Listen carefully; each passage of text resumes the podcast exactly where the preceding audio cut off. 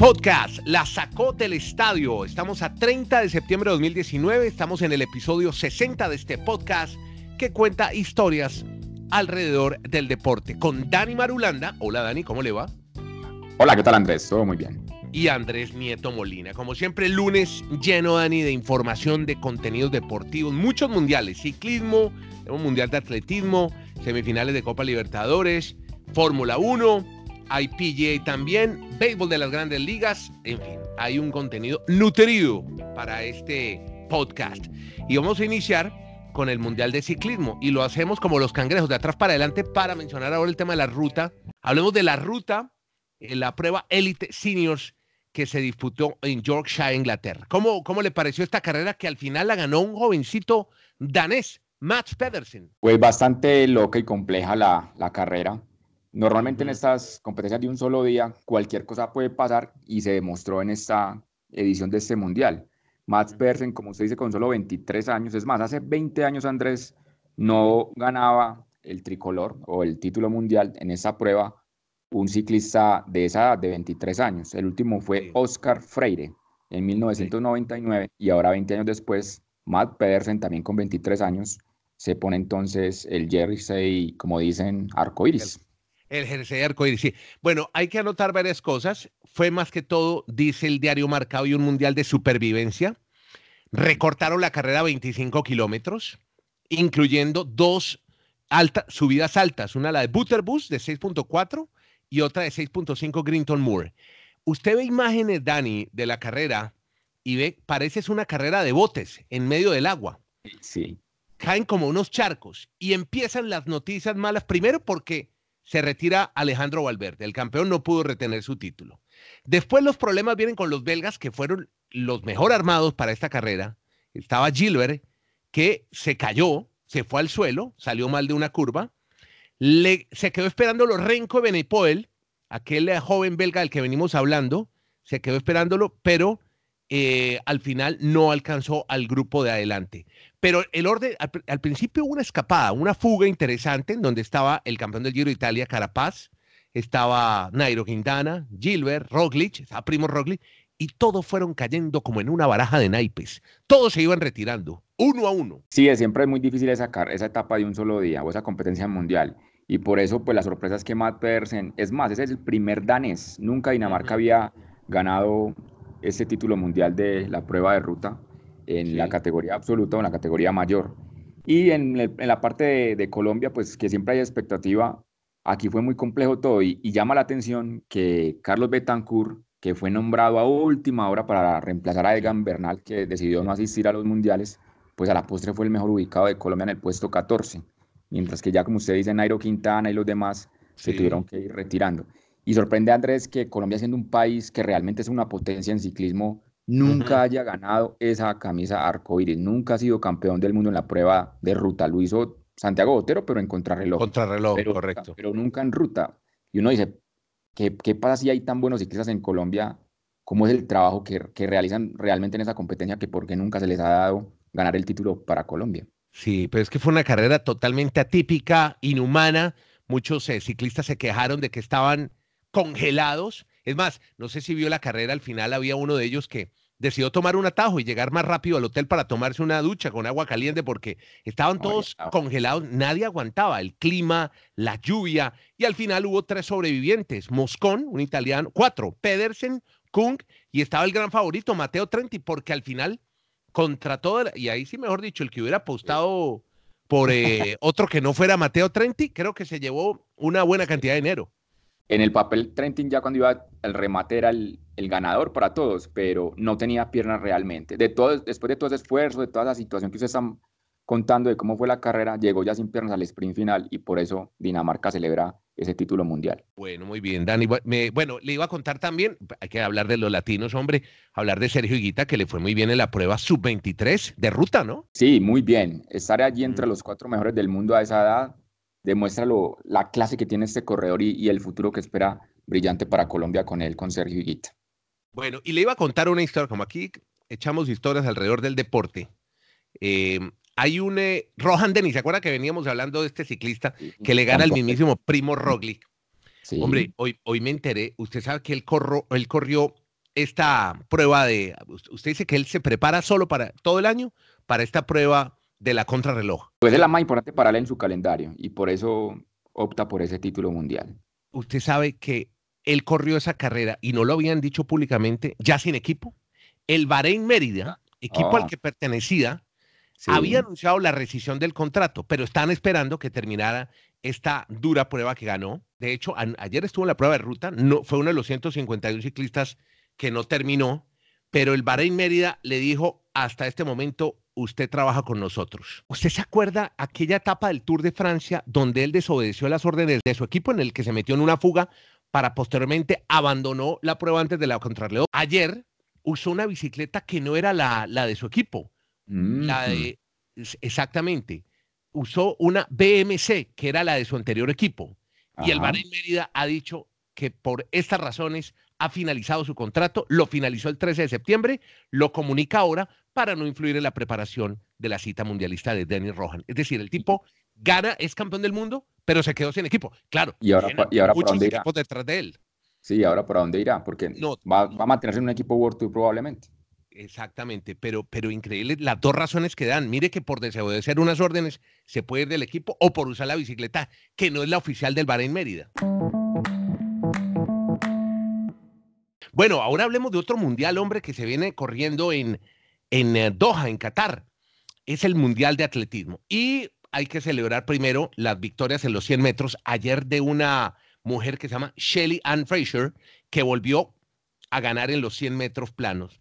Eh, era una carrera, bueno, era una ella es bien especial, recuperó un trono porque ya no estuvo el mundial pasado y volvió a reinar, en esta distancia de los 100 metros, 100 metros planos, la prueba más veloz del atletismo y un poco en un mundial donde no está Usain Bolt, que era a donde apuntaban todas las miradas, todos los reflectores, entonces empiezan a destacarse este tipo de, de personajes como el de Coleman, el ganador en la prueba de hombres de los 100 metros, que venció al mismísimo Justin Gatlin. Sí, sin lugar a dudas, los 100 metros es la prueba más esperada. Y en damas, pues Shelly Ann Fraser, la jamaiquina, es simplemente la reina histórica ya de esta prueba. Cuatro títulos mundiales en los 100 metros. Es más, supera a los hombres como a Usain Bolt, como a Maurice Green, como a Carl Lewis, que lo ganaron en tres oportunidades en la edición de los mundiales. Y en los hombres, pues lo que están manifestando de Christian Coleman, que fue el ganador por parte de Estados Unidos en los 100 metros, era una prueba que estaba muy abierta, se pensaba en Justin Gatlin, que ya ha sido ganador, pero fue el otro norteamericano el que gana. Y también quisiera destacar, Andrés, de estos deportistas a la norteamericana Alison. Alison Félix, sí, correcto. Porque ella se convierte en la máxima ganadora en la historia en los mundiales de atletismo en cuanto a, medallas de oro. Dos en total, una docena, porque se ganó una prueba que es de las novedosas, donde hacen un relevo mixto, o sea, compiten tanto hombres como mujeres entre los países, y al ganar esa medalla de oro para Estados Unidos, pues ella se convierte en la máxima ganadora en la historia de, este Mundial de, de, Atletismo. Bueno, y otro gran ganador es un tipo que se llama, un norteamericano, Taylor, que ganó su cuarto título mundial en triple salto, volvió a ganar a Will Clay, que era su histórico rival. Hubo un récord del mundo también, Dani, bueno, varios récords del mundo se han presentado. Eh, el equipo norteamericano que hizo récord del mundo en la prueba de los 4 por 400 y en la, garrocha femenina la primera campeona mundial neutral Anieka Sodorova se adjudicó esta prueba saltó 4.95 pero no pudo disputar la prueba por su país sino país neutral por ejemplo, también mencionando el de Sifan Hassan, la ganadora de los 10.000 metros. Es la segunda vez que Holanda tiene una campeona del mundo. Solo lo habían logrado Daphne Shippers en los 200 metros. Pero recordemos que esta chica, Sifan Hassan, es prácticamente en un tema de refugiados, porque ella es de un país africano, pero compite por Holanda y logra esa medalla. Y también me llama la atención de, este Mundial de Atletismo un atleta de Burkina Faso, Hughes Fabrice Sang que ha dado el primer título mundial para, para este país. Bueno, muy bien. Tenemos pruebas también de 800 metros, donde no va a estar Caster Semenya, ya contamos por qué. Nos hace presente. También hay una prueba especial, 400 metros vallas masculinas, donde está de favorito un noruego, se llama Carter Walholm. Mire, ¿y de los latinos qué? ¿Usted que sigue tan atentamente pues, los latinos? Sobre todo estábamos muy pendientes el día anterior de Lorena Arenas, quien había sido la campeona en los Panamericanos. Tuvo una muy buena actuación porque tenía una lesión, quedó en el quinto lugar de este mundial. Muy bueno, excelente. sí, fue un podio para las chinas, las chinas dominaron esta prueba, pero ella se metió en el quinto lugar, así que una muy buena actuación de la colombiana Lorena Arenas en los 20 kilómetros marcha, que es su especialidad. ¿Y conoce algo más de programación? ¿De pronto Anthony Zambrano? Estamos pendientes de las clasificatorias de, Colombia. Por ejemplo, lo más importante mencionar es Catherine Ibarwen. Sí. La final va a ser el día sábado. Hora de Colombia es 12 y media, o sea, en Chile una y media y 2.30 de la tarde, hora este, en los Estados Unidos. Eso como los que ya han ganado medallas por parte de Colombia y tienen alguna oportunidad. ¿Por qué me está preguntando usted de, clasificación que es Anthony Zambrano? Zambrano, 400 metros, campeón panamericano. El mañana tiene las clasificatorias después de las ocho y media hora de Colombia. Perfecto, estaremos muy atentos porque podría meterse en el grupo de finalistas. Si llegase a estar en la final, sería el día viernes, después de las 2 ah, de la tarde, donde está programada la final de los 400 metros. Ayer también hubo atletismo, a propósito, la maratón de Berlín, espectacular, se pudo ver por eh, televisión también, por satélite, ganó un, eh, eh, ganó Kenisa, Kenenisa Bekele, ganó, hizo, y estuvo a dos segundos del récord del mundo, también llovió en Berlín, en la prueba de maratón, los maratonistas irán después para Qatar, ¿no? Disfrutar la, prueba de los 42 kilómetros, los, los, la, la prueba larga, ¿no? y como se han quejado con esas temperaturas. Sí, ya han molestado muchos atletas que realmente es increíble que un mundial tenga tan poca asistencia. A mí me llamó la atención sobre todo los 100 metros del día sábado, la final en, masculino. Un estadio con toda la tecnología, un show de luces, algo que no se veía en estas ediciones de mundiales y el estadio prácticamente vacío. A las sí, 10 de la noche, 11 de la noche hora de Qatar o de Doha. Eso es puro desierto y turistas. Es que usted cree que usted cree que a los jeques les va a interesar que se llene el estadio. Ellos con tal de hacer su evento, eso para eso hay plata, mijo, eso les sobra, así que no hay problema. Mientras haya dinero, allá llegan todos. Así no haya gente ni público ni aficionados. Así va a ser el Mundial de Fútbol, ojo a eso.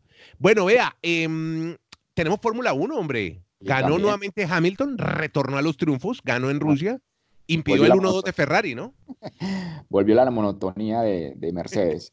Pues está yo, yo manifestaba, Andrés, en otro podcast que en Japón se iba a definir porque es que es muy probablemente que él tenga ya la mayoría de puntos con respecto al segundo que es Botas, pero como Botas es del mismo equipo, entonces virtualmente sería campeón el 13 de octubre en Japón, aunque oficialmente sería en la prueba del 27 de octubre en México, cuando ya le, le saque el puntaje necesario al segundo, que en este caso es Botas. Pero sí, realmente el dominio de Mercedes fue todo el primer semestre del año y ya están con las mieles de ganar su sexto título mundial, o sea, a quedar solo a uno de Michael Schumacher, que fue el máximo ganador con siete títulos de la Fórmula 1. Impresionante. Bueno, en cuanto al fútbol, Dani, eh, contar que tenemos eh, semifinales de Copa, mañana tenemos parte, bueno, entre brasileños y argentinos, ¿no? Boca River mañana y no queremos hablar mucho de esto porque si usted conecta su televisor, va a encontrar cualquier canal deportivo, como todos los originan los argentinos y lo hacen periodistas argentinos, increíble. A mí me llamó la atención ayer, Mundial de Ciclismo y ni un periodista colombiano, que son los que más saben, todos argentinos. Pero bueno, en fin, no, nada de nacionalismo. Pero River Boca mañana, 7.30 y después tendremos semifinal brasileña. Sí, señor, pero cambiemos de tema, que es que fútbol. bueno, bien, me parece muy bien. Ese silencio me gustó. Ya, se nos va a terminar, creo que el podcast por hoy. Rematamos con gol. Sí, no, pero antes Cabal y Farah, que tuvieron que, están en Beijing y, y bueno, sufriendo, llegaron a cuartos de final eh, salvaron tres puntos de partido, pero ahí los tenemos nuevamente instalados a los número uno del mundo. Y hablemos también del número uno de la Copa FedEx, que es un colombiano, Juan Sebastián Muñoz, que ayer tuvo un mal día, y eso habla de una característica del golf. Es muy difícil mantener la hegemonía y la continuidad, en, eh, es más cuando jugas dos partidos y dos fines de semana consecutivos. Sí, y sobre todo que él ha jugado los tres torneos de esa temporada. En el primero fue el séptimo, la semana pasada el ganador, y acá llegó a la última ronda en el segundo lugar, con la opción de volver a ganar un título en la PGA, pero realmente tuvo una muy mala ronda, terminó en el puesto 33, sin embargo, se mantiene esta semana como el número uno del ranking de la FedEx Cup, torneo que ganó Cameron Champ, o sea, le hace juego con su apellido, el campeón fue Champ, entonces este norteamericano celebra su título en el torneo Safeway Open que se desarrolló en California. ¿Y cómo le fue a Romo, el, el futbolista jugando golf? Pues Romo lo, tuvimos desde el día jueves con la opción de clasificar a, al corte, ¿correcto? Sí. Se recuerda ese día. Pero ¿cómo cree que le fue el día viernes? No, pues eh, como a los perros de misa. Porque no le tenía confianza. No, se quedó corto, se quedó corto. ¿Vio? Y no, pasó el corte, ¿o sí? No pudo pasar el corte, le faltaron unos golpes de, de menos y entonces no pudo estar el fin de semana, pero entonces pudo trabajar sin problema el día domingo en su canal de CBS con las transmisiones de fútbol americano.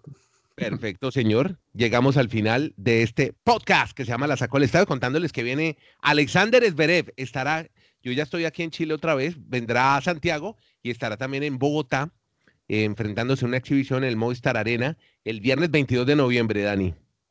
Así que para que les pendientes. Y también, lo vea y va a estar en Buenos Aires, va a estar eh, enfrentándose a Juan Martín del Potro. Todavía no se conoce el rival en México, estará en la Plaza de Toros México el 23 de noviembre para que estuviera hablando de un, músico, de una banda rock. Y el 7 eh, de febrero se enfrentará a Rafael Nadal en Sudáfrica. Está de gira. Oiga, no se cansa Federer, ¿no? Impresionante. Así hacía en exhibición y seguramente llena todos estos escenarios. Claro. Pero en Colombia con boletas es más fácil un ticket ir a verlo a Miami en un torneo competitivo que los precios que pusieron en Bogotá. ¿Cómo ¿Usted tiene la lista? Porque yo tengo ya los de Chile.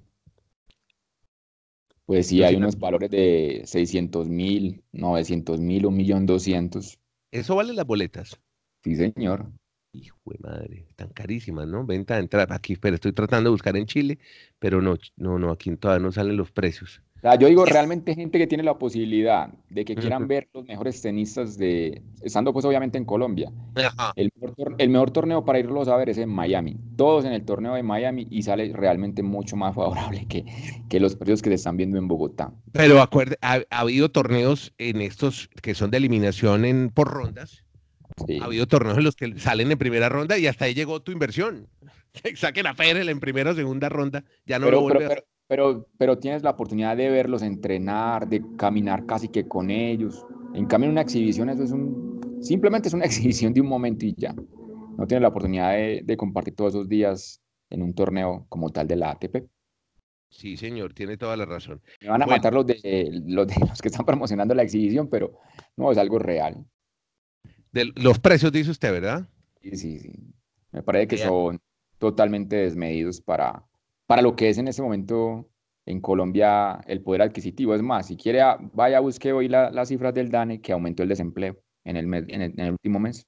Ah, bueno, después de, después de su editorial social y político, pues tenemos que darle la despedida ya de este podcast. Dani, acuérdate que esto es solo deporte, hermano para hablar de política tenemos que abrir otro podcast. Esto se llama La Sacó al Estadio. Esto se llama La Sacó al Estadio. Solo hablamos de deportes. Dani Marulanda, arroba de Mar 13. Mi nombre es Andrés Nieto Molina. Estamos desde Medellín y Santiago de Chile, originando este podcast diario. Contamos historias alrededor del deporte. Gracias.